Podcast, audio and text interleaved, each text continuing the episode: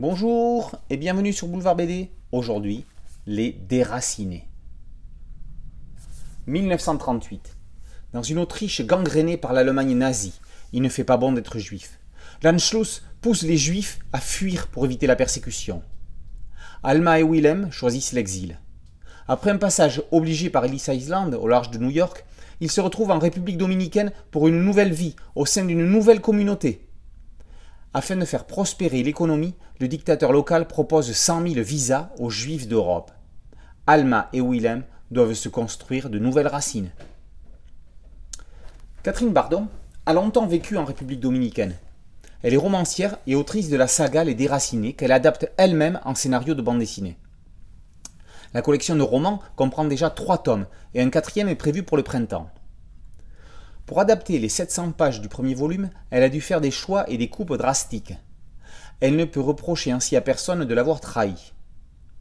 On suit la famille juive sur plusieurs années à travers quatre chapitres. Si l'introduction en Autriche, la fuite du pays et l'arrivée à destination sont parfaitement transposées, la dernière partie est trop rapide. On aurait aimé qu'elle soit plus développée, quitte à courir sur un tome suivant. Winock, le dessinateur, est désormais une valeur sûre de la bande dessinée réaliste.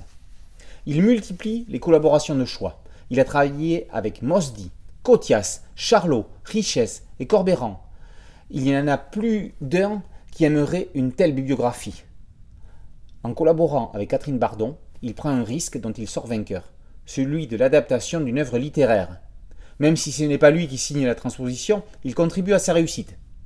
Les éditeurs peuvent désormais construire un projet sur son nom.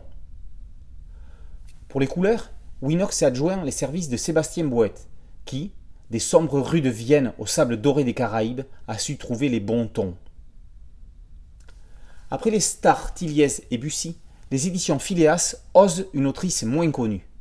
Le pari est réussi, d'autant plus qu'elle a, comme on dit, mouillé sa chemise. On attend à présent que Catherine Bardon poursuive l'adaptation de sa saga. Les Déracinés, par Bardon et Winock, est paru aux éditions Phileas. A très bientôt sur Boulevard BD. Ciao